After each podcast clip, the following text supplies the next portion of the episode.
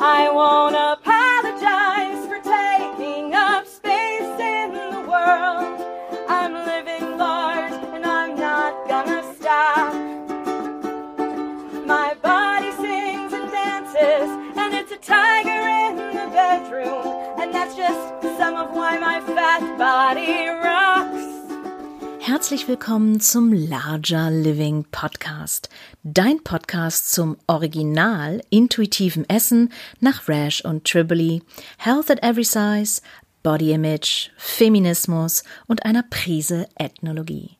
Ich bin Dot und ich bin deine Wegweiserin raus aus dem Diätendschungel hin zu mehr Selbstakzeptanz, mehr Selbstvertrauen, gesunder Selbstfürsorge und Frieden mit dem Essen und deinem Körper.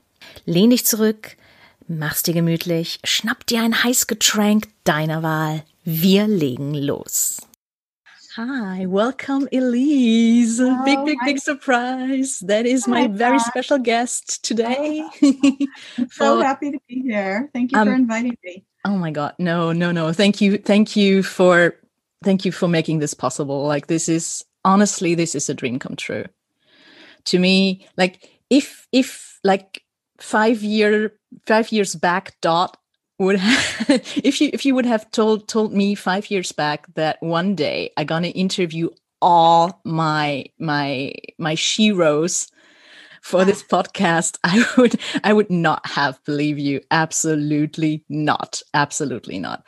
Um, well i have to do a full disclosure kind of deal uh, for the listeners and the viewers maybe um, and tell everyone that i might be a little bit biased today because you are my supervisor.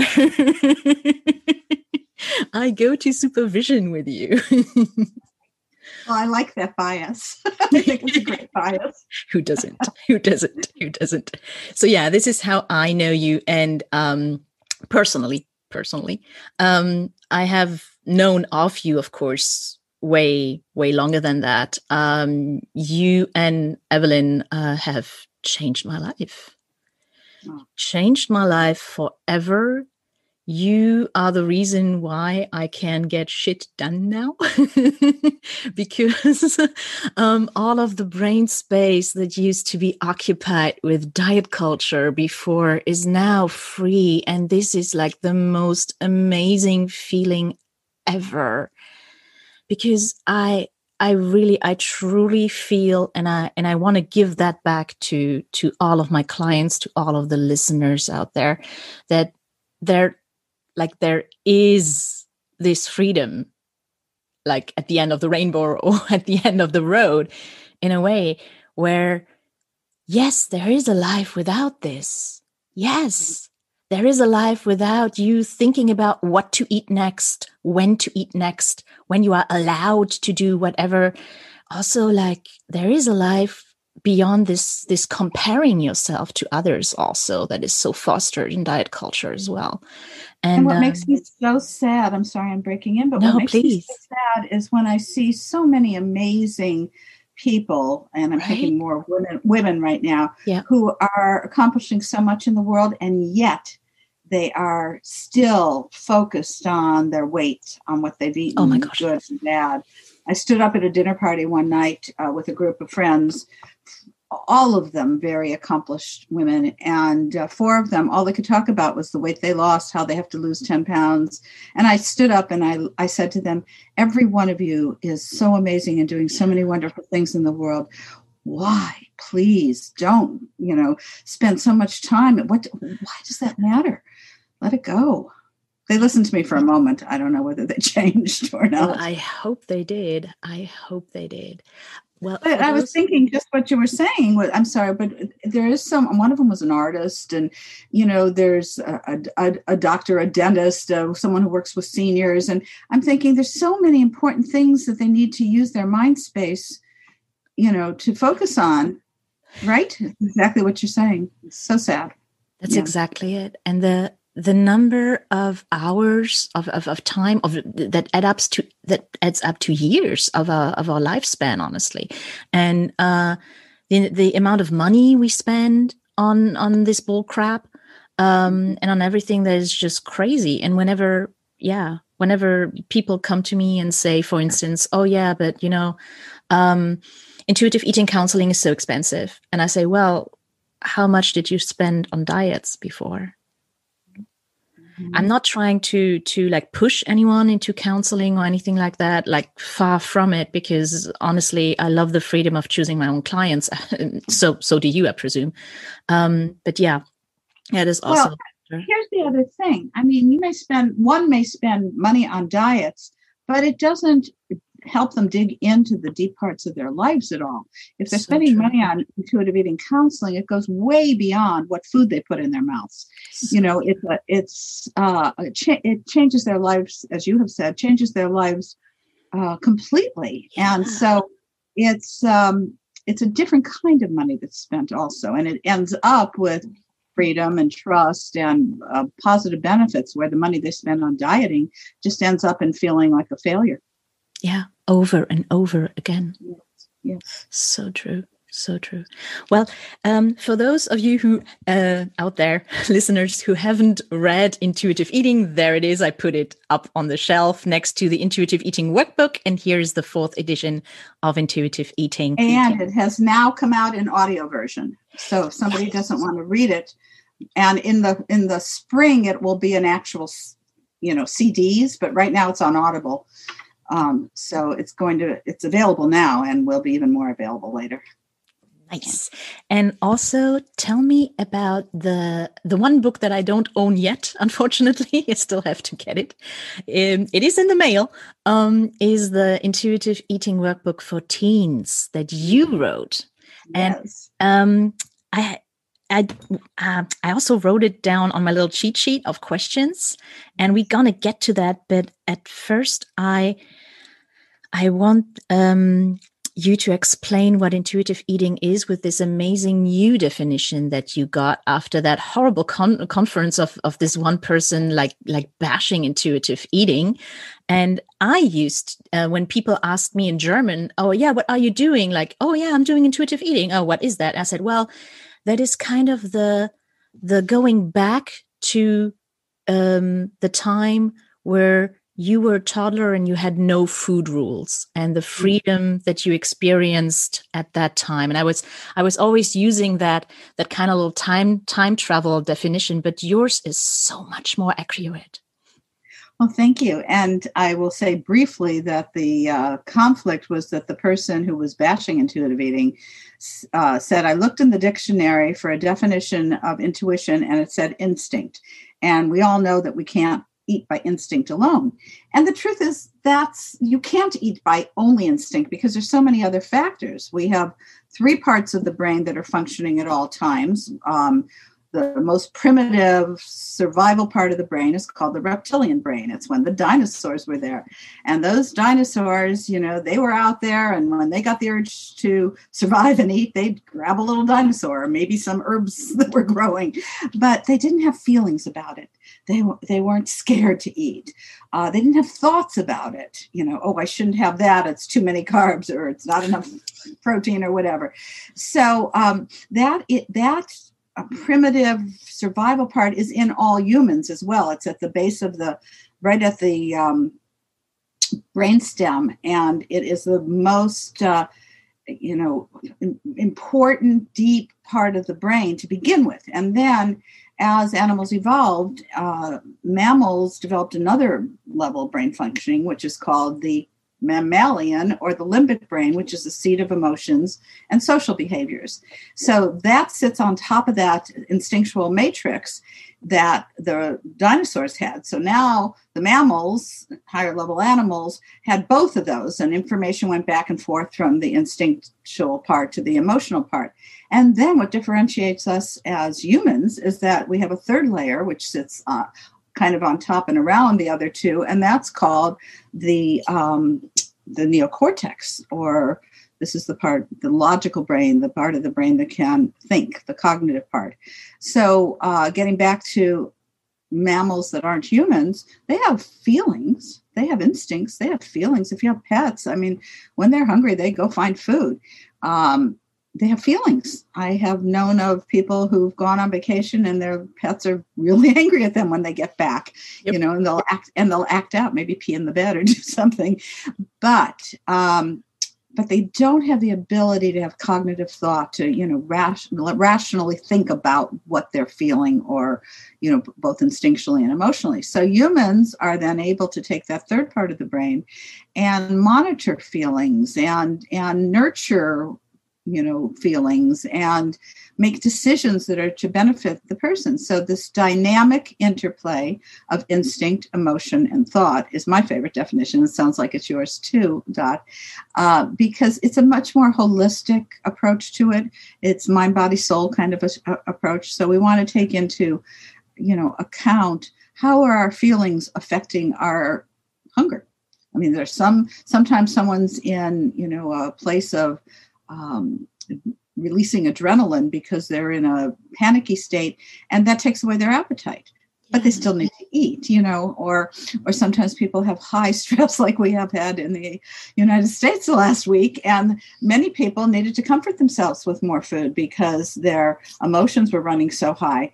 And so it may have differed from the simple instinct of hunger and fullness but that's okay too. Sometimes Absolutely. we just need to comfort ourselves with food. So, mm. yes that was the definition I was looking for. Thank you so much, Elyse, because so I think it's, it's, just it's just so nice because, um, you know, I think it's it's almost serendipitous that the logo for intuitive eating is three little kind yes. of half moons or almost that have three different colors. And it's the three parts of the brain. And it's not just you know the happy toddler state that i always used as a definition. It's um it just makes so much sense. Well, and there's another logo. If you look on my webs on my emails it's three interchangeable circles that are connected. So yeah it's three. Yep. Yep makes a lot of sense. Um, okay, so now that we got the definition out of the way, let's talk about the intuitive eating workbook for teens. And my first question about this was well, how is this different from intuitive eating or the intuitive eating workbook? Okay, so um, very interestingly, when the publisher asked um, Evelyn and me to write an intuitive eating workbook, he said at that, or was actually was the editor. He said at that point, um, after this is done, will you write one for teens? And my thought was, well, it won't be much different. Teens are almost adults, and kind of didn't answer the question. Well, when the book came, the workbook came out, he came right back and said, "How about a workbook for teens?" And when I started thinking about it, I thought, oh my goodness, it is completely different because teenagers are at a different developmental stage. They're they're kind of replicating that toddler stage.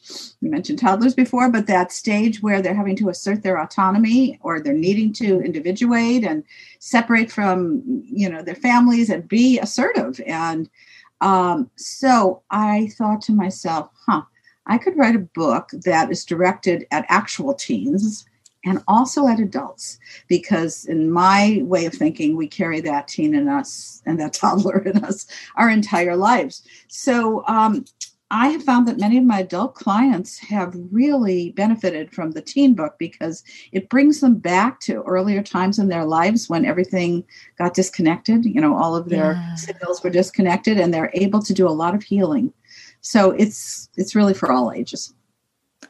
Lovely absolutely lovely i just i just presume that um thinking about thinking back to my toddler days um, and to toddler days in general with food i happen to attract a certain sort of person in my life when it comes to eating i am mm-hmm. friends with a lot of picky eaters um, mm. for whatever reason like uh, most of them are male too which is also very interesting mm. um, they're all very nerdy just because i'm a very nerdy individual as you know. uh, I love comic books. I love board games. I love video games. I love pen and paper role playing games. Um, yeah, and, and and most of my friends um, on from that friend friend circle, friendship circles, um, they are very very picky eaters, and um, I'm just I'm just presuming here that um, yeah, some of that might be addressed to like this rebellious state of no, I'm not going to eat that.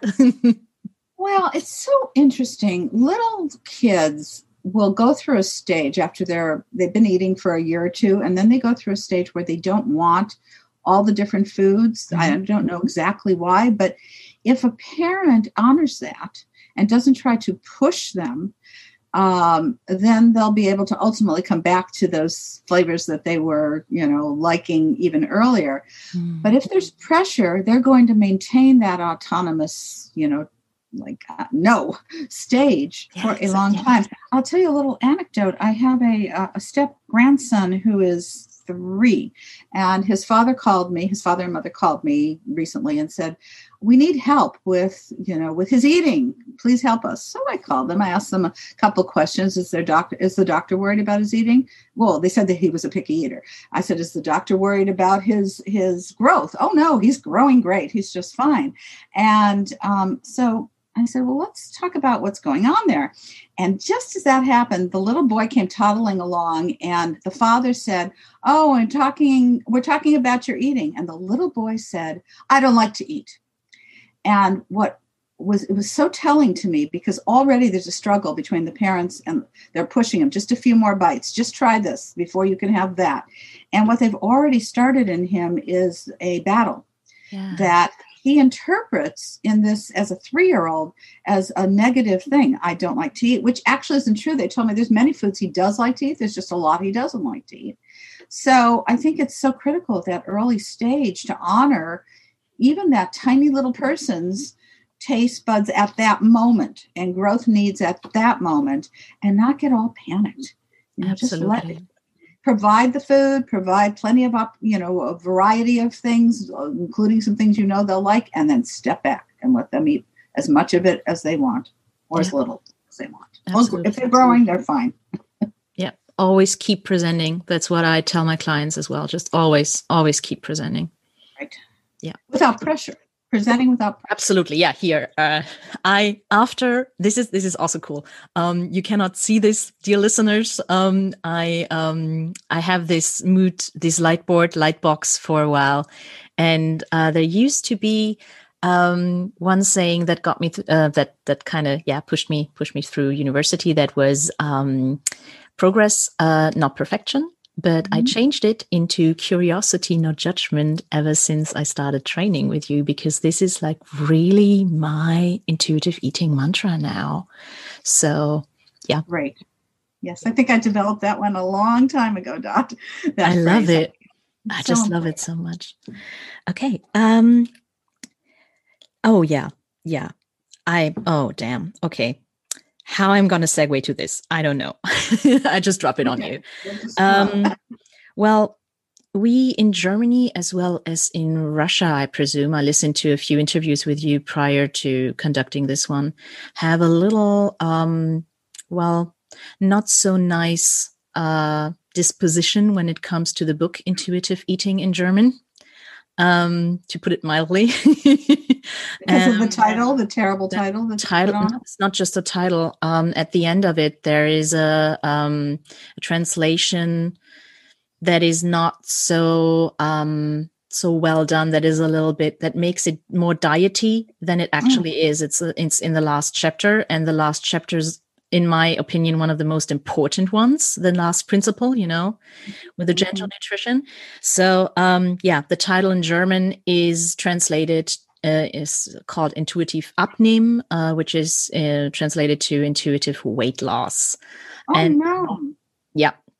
Yeah, still is, and it's still getting it's still getting uh, published, and to this day, uh, it's the third edition even. So when people don't know so much english they don't have a lot of a lot of alternatives than to buy this book um, my colleagues and I, um, we call ourselves the anti-diet club uh, on social media. a few um, registered dietitian nutritionists, uh, me uh, as a life coach and as a, a cultural anthropologist, uh, a social worker too, um, and uh, some other life coaches as well. And uh, yeah, so yeah, we still recommend the book, but we tell our clients buy it used, and and put a big tape in uh, on on top of it, and and write uh, eating uh, and not weight loss, and um, yeah, we really have to do some some briefing in order. Well, one of the things I want to say in response to Please. that is that so that your listeners understand we have no control. Once the book is sold from our publisher here, St. St. Martin's Press, once it's once the book is bought by a foreign uh, press, we lose all control. So we have no say over the translation, over the title, over the ending, and it's very upsetting. And it's it's actually um, it's cruel. It's it's wrong. It's it's unfair. And but we have no recourse. And now maybe the fourth edition translation, when it comes out, will be better. Let's hope. If it does, I don't know if they've made a deal yet with that. I know there it's several other languages it's going to be translated into. I hope it's German as well. I'm keeping my fingers crossed, like so tight, um, especially because um, the thing in Germany is that intuitive eating is well known, but um, because of this horrible, horrible title, there is a, a medical doctor who read, I think, the first or second uh, edition of it uh, because mm-hmm. in the third edition there wasn't so much diet talk anymore, mm-hmm. and she kind of took it and made it into her own and uh, is selling it as a diet. She really is, and she's a best-selling author. She she wrote oh. two books by now. She um, she had uh, over 25,000 women uh, go through her program in Germany, and this is what people associate with intuitive eating in Germany. They intuit, they they associate a diet, and we are there, and we have so much work to do in undoing this wrong and telling people, no, you have been duped, you have been fooled. This is not the original. This is why for like every every marketing ad- advertisement material from me and also for my colleagues who have done the course like i'm not the only uh, certified intuitive eating counselor in germany. I'm one of three just 3 mm-hmm. people um, doing this. Um, we all put on our website we are the original like in capital letters the original um, in order to tell people no look like we we got trained by the source. I'm still in supervision with you, and um, you have been lied to.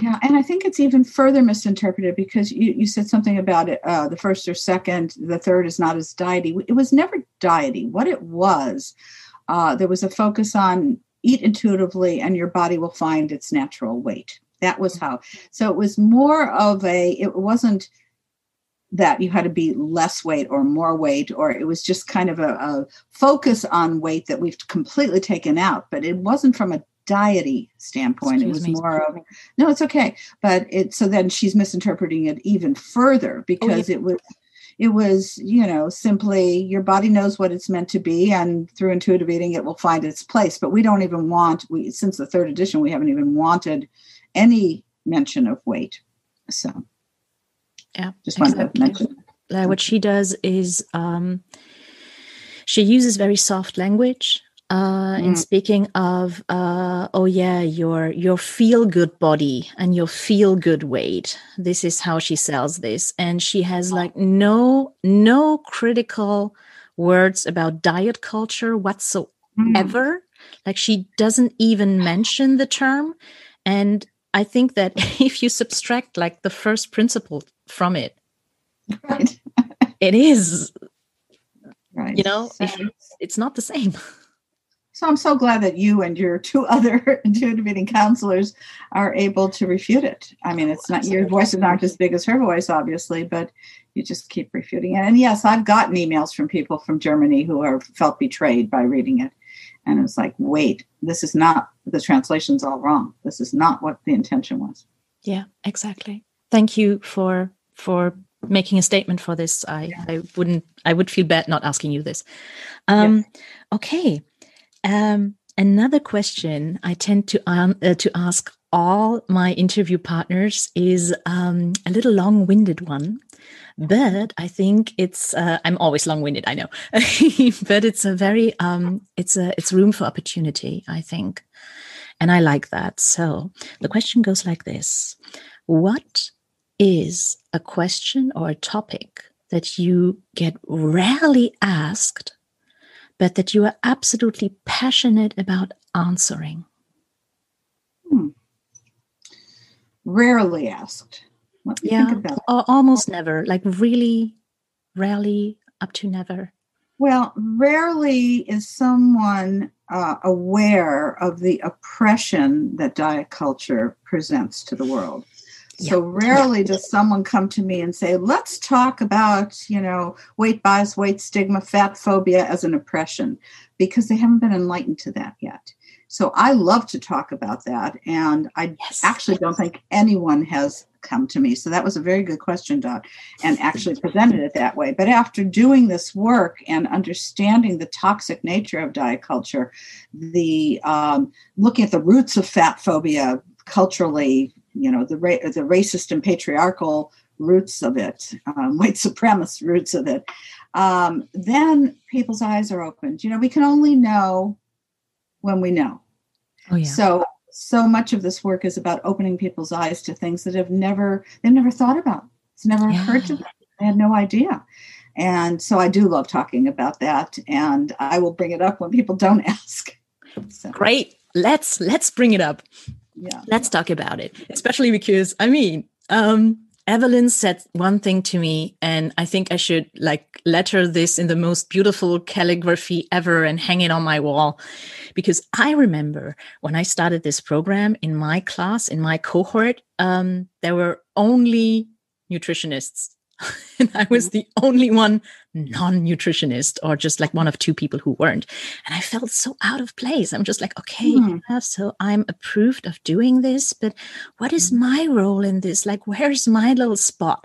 Um, and then I I started supervision with uh, Evelyn, and she uh, like in the first session, she said, "No, you are the missing link." Mm. because you know Margaret Mead, obviously, and you know the Fiji study, and you know all of that. And like diet culture is like we are fighting a cultural war against a diet culture that is Correct. taking our joy, taking our time, taking everything, and oppressing fat people all around the world. Um, by wanting to I, I always do this with my clients like wanting to press them into a narrow mold where their body doesn't naturally want to be in. Mhm, um, mhm. and um, she said in order to win a cultural war you need a cultural anthropologist. And i'm just like oh, Mm. oh i'm getting chills. Oh my god. fantastic. me, me? Am i gonna do this? I don't know. Who, who else is there? I don't know.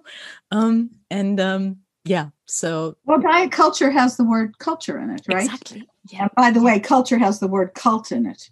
so true and So it, true. that's accidental, I think, but it is that's what diet culture is all I about. It's studied religious studies too. Just have to put it out And there. I majored in anthropology. I don't know if I ever told you that for quite a long time in college. I went back and forth between sociology and anthropology. Oh yeah, you uh, told me this once. I remember. Yeah. I love anthropology. It's wonderful. Me too. Me too. Yes. It just it just humbles you so much, honestly. Yes. And it makes you it really opens your eyes to the fact that we are all connected in a way. Absolutely. We all are. We Mhm. all are human in a way. And there's like rituals and also images that span around the globe. I, for instance, wrote my bachelor's thesis on the image of the dragon. that is like in almost any culture, there is some image of a sort of lizard like dragon, whatever. Yep. Yep. And it really, it really opens your eyes. Same with food, of course. Like there's so many rituals around food and and and um yeah. Um like which food is served for which festivities. Um mostly pastry, weirdly. Like pastry is Oh. always associated with festivities all around the world, in a way. Interesting. Well, in the Jewish culture, we have very specific foods for certain rituals. Oh, I have to go eat kugel one day. I still want to. And apples and honey for the new year, and Yeah. challah on Shabbat, on the Sabbath, and uh, different bagels and lox at the end Oh, of gosh, uh, yes. of the high holidays. So yeah, there's many of these uh, wonderful uh, cultural foods that go from generation to generation. Potato pancakes for Hanukkah. There's Mhm. so many with applesauce and sour cream. I'm getting hungry as we speak. I love apples. I have always, I always loved apples. Um, and I, I also tell my clients a lot, like when when they when they kind of lose it all, when they when they come to me and they're serial dieters, and um, they're just like, yeah, but I don't know, like food is not fun for me at all. You don't understand, and I'm just like, well, remember the time we all have this one food that reminds us of the time that hopefully, hopefully, a loving person in our life prepared it for us when we were sad or when we were when we were sick or when we needed you know care we hopefully all of us have this one specific food and like if it's pop tarts it's it's fucking pop tarts i don't care right me, it's uh, peanut butter toast. My Oh. mother made me peanut butter toast every morning, and she'd say, Don't you want me to make you something else? And I'd say, No, I love my peanut butter toast. And whenever I make peanut butter toast now, I look up and say, Thanks, mom. I'm having my peanut butter toast. Same. I do the very same. Like whenever I make crepes, I'm I'm half French, so crepes and and waffles are like my my thing. Um, and crepes with a very special kind of brown sugar that my um that my grand grandfather got because uh, one of his friends uh, was the owner of a sugar plant. So he got this like very dark caramelized sugar that we put on the crepes. Uh, Cassonade, my my uh, grandfather was Belgian. Um, Mm. that really brings me back. And it's it's just it's just when and that- that's exactly it. Like when we are anxious like about the election or about covid or whatever like we have so much to be anxious about right now. Huh? going back to to that time by eating those foods is just so heavenly heavenly. It's yeah exactly. Connection, you know, it's connection, and it's so and true. being able to um, to think of that loving person feel connected. Yes, right My grandmother made blintzes. Do you know what that is? I, I think i hold on i well it's it's it's kind of it's like a crepe it's a very thin um, batter and inside is farmer cheese oh, and so she made the best blintzes in the entire town and uh, she prided herself on how thin the crepe part of it was and oh my god they were delicious. Yes so it's a connection it's a connection with that to my grandmother with the peanut butter toast to my mother. I, I agree with you I, and i don't often think about this i'm so glad you brought that up dot. No, um, I just, I just, I just love to, to dwell on this. I think it's the, it's the cultural anthropology, uh, sorry. Cultural anthropologist in me. Just because I also think of heritage, you know, like family recipes passed down from mm-hmm. generation to generation to generation, and then. Then along comes diet culture, and I listened to a podcast like, I don't know, two years ago, something like that. And there was a, a podcast guest from Mexico. And she said, Yeah, I've always loved beans and rice. I always mm-hmm. have. And then comes diet culture and and like I'm I'm there with the whole big family meeting and I'm not quote unquote allowed to eat this because it's not it's not according to my diet plan. Like how devastating is that? sad so sad Yeah. So intuitive eating takes out all the judgment. And I have heard someone say, so it takes out the excitement, but I disagree. I Oh, think yeah. when I think when there's no judgment and you're excited about and being together with people and enjoying a meal or going to a new restaurant or it is exciting. It's just that it's not that forbidden excitement. It's the Good point. nurturing excitement, you know, something that's going to feel really good and taste really good and make you happy. So true. And I feel it's deeper. Yeah. Because um what I also always find, I'm not sure if you're I mean, you you have you have to be uh, honestly uh, familiar with uh, Jean Kilbourne, "Killing Us Softly," Of course. Oh my goodness. right? All of that advertising that is Yeah. geared geared to affect our minds. Yes. Yeah. And in not in the latest installment, but in the one before, she had the ads from the 90s with the chocolate bars. And the chocolate mm-hmm. bars were framed as almost like, I don't know, the forbidden little pleasures or whatever. Ooh. Uh-huh. There's even one chocolate bar called Secret, I remember. I think it's still Oh, around, yeah. right? I don't know. I, don't, I haven't seen it. Yeah. Yeah, and um, like even oh, like your husband will never know, and then then a picture of a crumbled chocolate bar paper on satin Oh. like that. And I keep telling everyone like food shouldn't be sexy. like, come on, it it didn't it didn't give you an orgasm unless it's a sex toy. I don't know, but if Uh-huh. Just food calm down it's just like if you if you if you have this sexy thinking about a chocolate bar you're put, putting it on a on a pedestal Mhm. and you're making it into something more than it actually is Right. It's delicious and satisfying and yay, and you're done.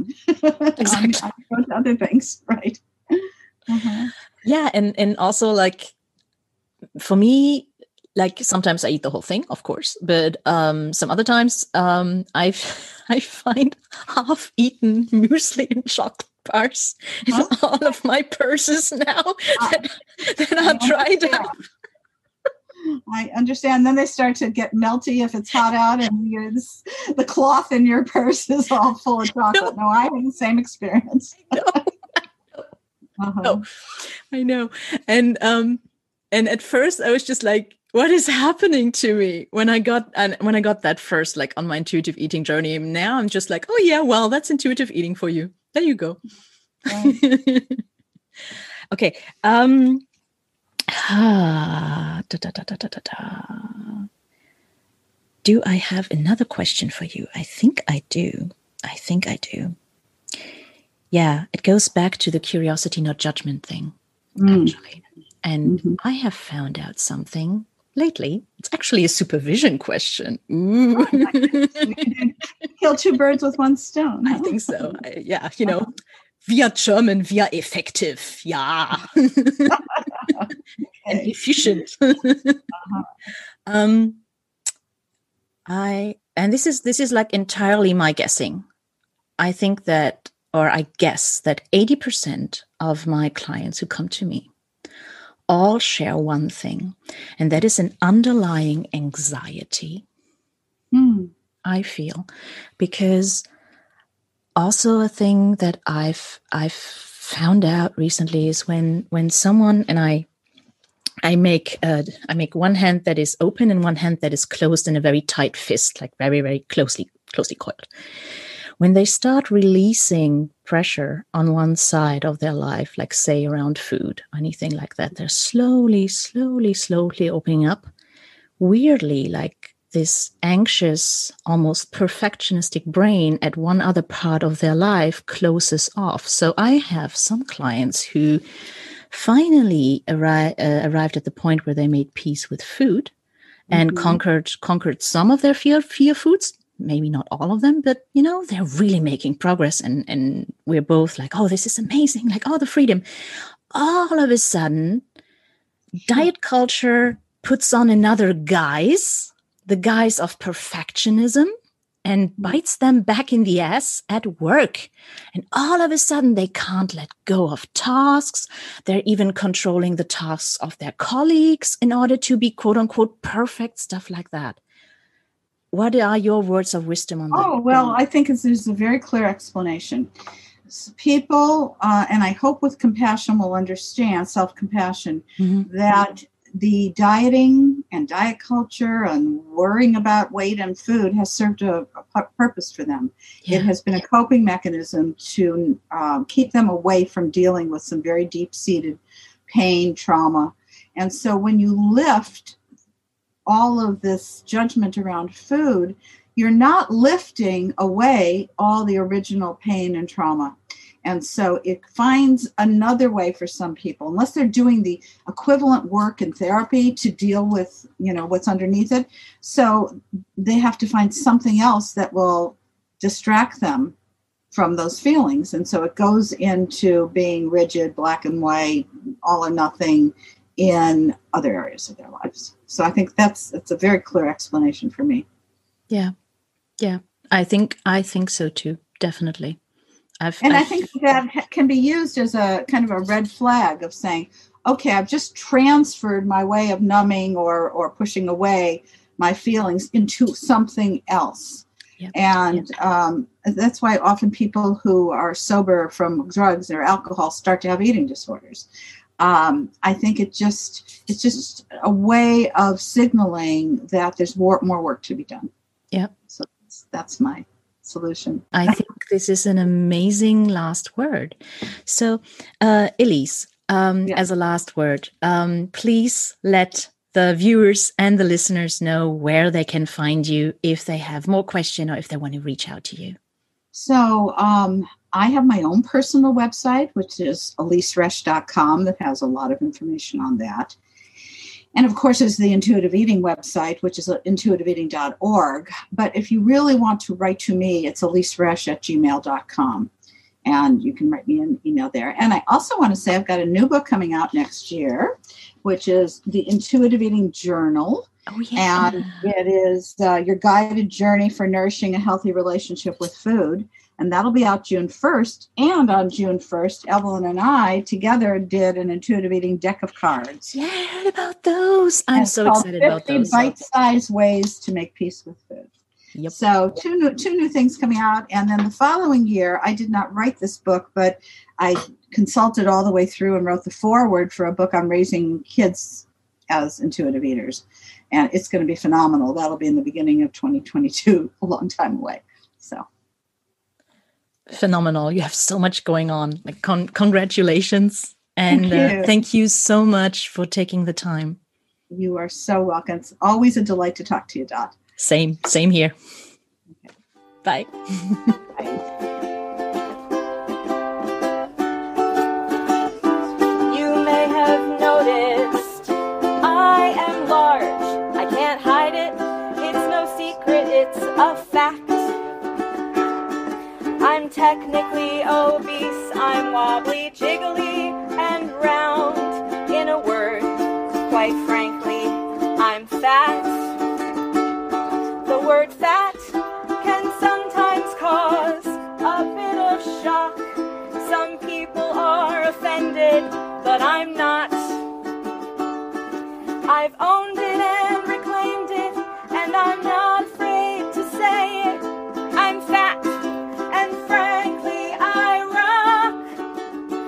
won't apologize for taking up space in the world. I'm living large and I'm not gonna stop.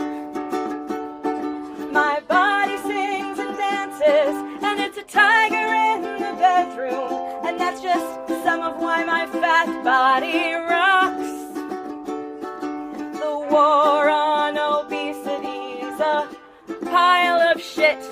They just want to sell you $650 billion around the world. So we're at war against the way that people look. Some people want to clutch their pearls and worry about us. They should be dieting. Dear God, what about their health? But there's no correlation between health and. So you can keep your damned opinions to yourself. I won't apologize for taking up space in the world. I'm living large and I'm not gonna stop. My body sings and dances, and it's a tiger in the bedroom, and that's why my fat body runs.